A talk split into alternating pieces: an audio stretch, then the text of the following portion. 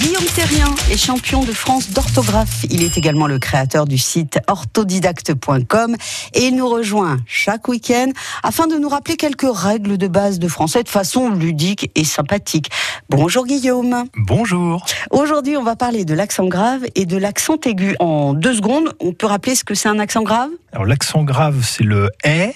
et l'accent Et aigu. l'accent aigu, c'est le et, avec la prononciation donc, qui penche dans un sens ou dans l'autre. hein. Et la difficulté, euh, c'est que quelquefois, on ne sait pas si on doit mettre un accent grave ou un accent aigu. Éclairez-nous, Guillaume. Alors si je prends problème, accent grave, Oui. mais problématique, accent aigu. Donc ça veut dire que les- les- ces deux mots sont portants de la même famille. Et oui, c'est Hein, ça. donc C'est pas, hein, c'est ça la difficulté, c'est qu'au sein d'une même famille, il y a des mots avec un accent grave et d'autres avec un accent aigu. Donc ça, Jean- c'est la difficulté. Et j'ai envie de vous dire quelle galère. Alors Accent quelle grave. galère, accent grave, et je pourrais dire effectivement le galérien, accent aigu. Tout à fait, exactement. Voilà un autre exemple. voilà, on a Nous sommes les galériens de l'orthographe prospéré. aujourd'hui. Ah oui, ça c'est sûr. Prospère aussi, prospère, accent grave. Prospère, effectivement, accent grave, qui va, on trouve dans la même famille le mot prospérité, cette fois-ci avec un accent aigu. Alors comment, comment est-ce qu'on fait la différence Et oui, et justement, vous, vous pouvez nous donner une petite astuce pour qu'on s'y retrouve Bien sûr, bien sûr. Parce que c'est, on, on peut retrouver assez simplement. Retenez bien ceci.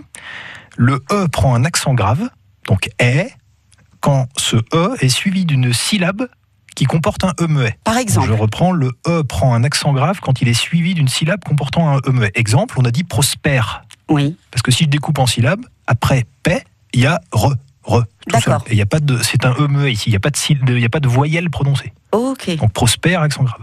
Et en revanche, le E prend un accent aigu quand la syllabe suivante comporte une voyelle prononcée. Donc prospérité qu'on avait tout à l'heure, le P est suivi de ri.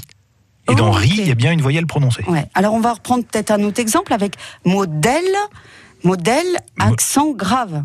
Euh, Oui, pour quelle raison Parce que des est suivi de la syllabe le qui comporte un E muet. Et si on dit Et donc- modélisé, Et voilà, vous m'ôtez les mots de la bouche, effectivement, dans la même famille, il y a modélisé. Le D, cette fois-ci, est suivi de li.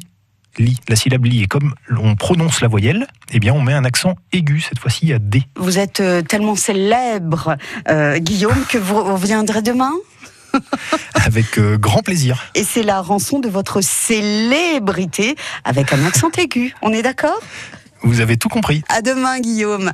Guillaume demain. Terrien, je vous le rappelle, champion de France d'orthographe et créateur du site orthodidacte.com à retrouver sur le site FranceBleu.fr.